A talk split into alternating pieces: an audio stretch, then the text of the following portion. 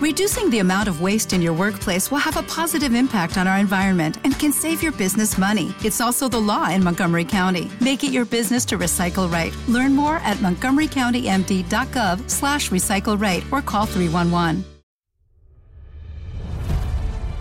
El pasado domingo 30 de julio, el gobierno chavista de Nicolás Maduro forzó la convocatoria de, elecciones a Asamblea Constituyente. El propósito de estos comicios era doble. Por un lado, disolver la Asamblea Nacional, que desde diciembre de 2015 está controlada en dos tercios por la oposición antichavista. Una vez tomen posesión de sus actas los diputados electos a la Asamblea Constituyente, la actual Asamblea Nacional queda automáticamente disuelta y, por tanto, la forma que encontró Maduro de arrebatar el poder institucional del que gozaba la oposición gracias al voto de los venezolanos ha sido convocar elecciones constituyentes para disolver automáticamente la Asamblea Nacional. Y por otro, Evidentemente, toda Asamblea Constituyente tiene como misión redactar una Constitución. Y el propósito de Maduro es que esa nueva Constitución eh, arramble con cualquier resquicio de separación de poderes que quedaba en Venezuela y que, por tanto, sea él quien concentre todos los poderes del Estado. Evidentemente, la oposición se ha negado a participar en estos comicios. Primero, porque no reconocen legitimidad al gobierno de Maduro para convocarlos. Es decir, no reconocen legitimidad para que el Ejecutivo convoque unas elecciones constituyentes y para que, por tanto, disuelva la Asamblea Nacional. Pero, en segundo lugar, mm, tampoco reconocen limpieza al procedimiento electoral eh, de estas elecciones. Desde un comienzo, las elecciones fueron diseñadas por el gobierno de Maduro para que solo pudieran alumbrar aquel resultado que Maduro quería que alumbraran. Por consiguiente, no tenía ningún sentido que la oposición formara parte de esta farsa golpista. No tenía ningún sentido que legitimara con su participación lo que era un mero teatro para que Maduro diera un golpe de Estado con apariencia mm, democrática. A día de hoy, el fraude electoral en las elecciones es algo que ya está ampliamente reconocido, tanto en la escena internacional, prácticamente ninguna democracia avanzada ha reconocido la Asamblea Constituyente de Nicolás Maduro, eh, como también, si uno eh, lee las declaraciones de la empresa encargada de gestionar las elecciones, Smartmatic, ella misma ha reconocido que hubo fraude.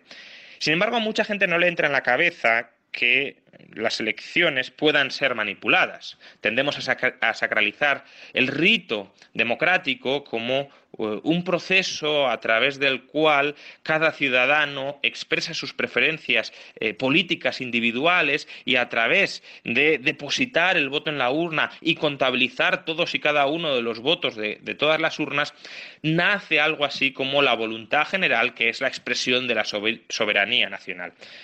Hemos tendido a, sacralizar este rito, a adherirle casi un carácter religioso y por eso no nos entra en la cabeza que ese rito pueda ser una mera estafa política para no expresar las preferencias de los ciudadanos, sino para que el político de turno, el gobernante de turno, manipule a la población haciéndola creer que las elecciones expresan su voluntad cuando en realidad son una manipulación del político de turno para que exprese lo que él quiera que expresen.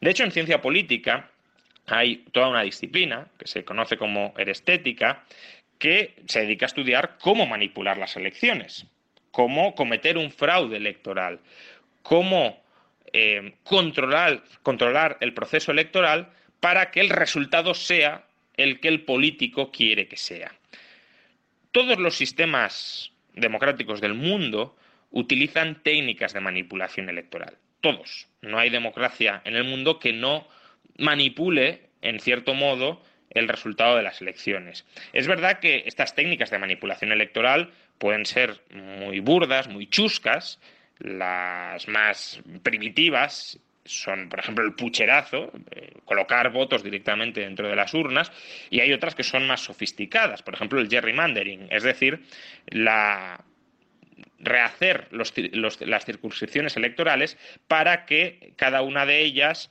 concentre el mayor porcentaje posible de votos afines al régimen, de manera que los votos de los afines al gobierno de turno estén sobre representados o estén sobreponderados dentro de la regla electoral. Eh, que la población acepte más o menos manipulación electoral depende evidentemente de si prevalece un Estado de Derecho asentado y funcional o no. Si la población es consciente de la necesidad de vigilar y controlar al poder político, los políticos lo tienen más complicado a la hora de manipular las elecciones. Si la población está mm, tremendamente dividida, extorsionada y perseguida por un poder político que controla, por ejemplo, el ejército y que ya ni siquiera guarda las apariencias a la hora de masacrar a la población, pues entonces la población tiene muy complicado enfrentarse al poder político para que éste no manipule las elecciones. El caso de Venezuela es evidentemente este último. El gobierno ya se ha quitado radicalmente la careta y lo que está haciendo es perseguir a la disidencia utilizando el poder militar del ejército. Y por eso no ha tenido ningún problema a la hora de practicar todas las técnicas posibles de manipulación electoral. La oposición, como ya hemos dicho, era consciente de esto, era consciente de que las elecciones eran un mero paripé que no iba a resultar en ningún tipo de proceso limpio, imparcial y no manipulado, y por eso, entre otros motivos, se negó a participar. Pero, ¿qué técnicas específicas ha utilizado Maduro, el gobierno chavista, para manipular el resultado de las elecciones? Pues bueno, en primer lugar, ha controlado el censo electoral, controlado y manipulado el censo electoral. El censo electoral es un documento, un registro, donde se inscriben las personas que tienen derecho al voto. Es decir, quienes aparecen inscritos en el censo electoral pueden votar y quienes no aparecen inscritos en el censo electoral no pueden votar.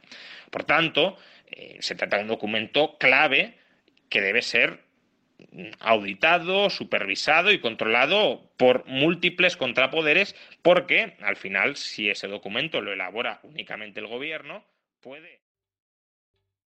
¿Te está gustando este episodio? Hazte fan desde el botón Apoyar del podcast de Nivos. Elige tu aportación y podrás escuchar este y el resto de sus episodios extra.